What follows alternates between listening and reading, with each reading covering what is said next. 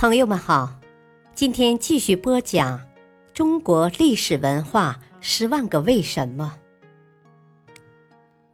还原本真，寻找答案。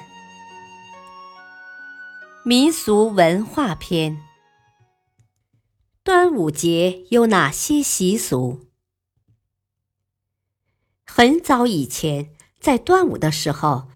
民间流行家家户户门上贴桃木做成的印章。桃木是民俗中驱鬼之物，桃树成为驱鬼的符，最早见于《山海经》。相传，在远古时代，东海有一座古老的山，叫杜朔山，山上风景秀丽，有一片桃林。其中有一株桃树，巨大无比，枝繁叶茂，树枝长有三千里，结的桃子又大又甜，人吃了这树上的桃子能变成神仙。一个漆黑的夜晚，有个青面獠牙、红发绿眼的鬼怪想偷吃仙桃。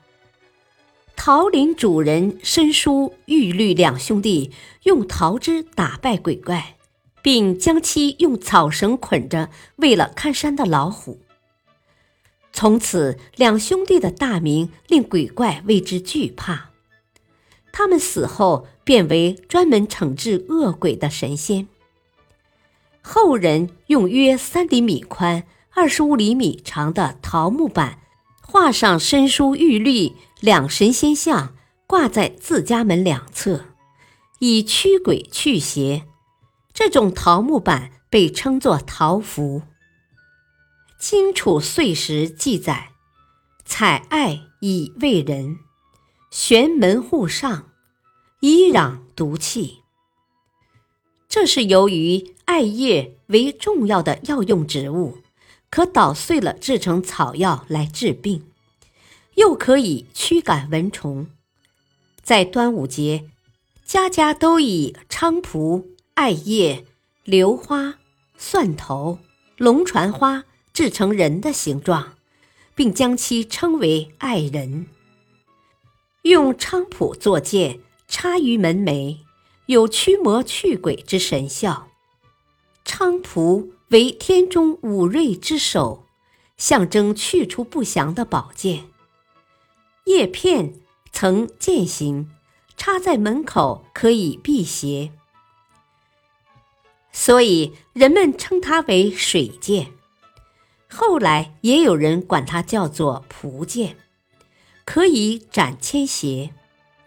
清代顾铁青在《清家录》中有一段记载：在蒲为剑，割棚作鞭。复以桃梗蒜头悬于床户，皆以去鬼。大意就是用菖蒲去除邪鬼的方法。而近代《风氏志》中则有以艾为虎形，或剪彩为小虎，贴以艾叶，内人争相采之。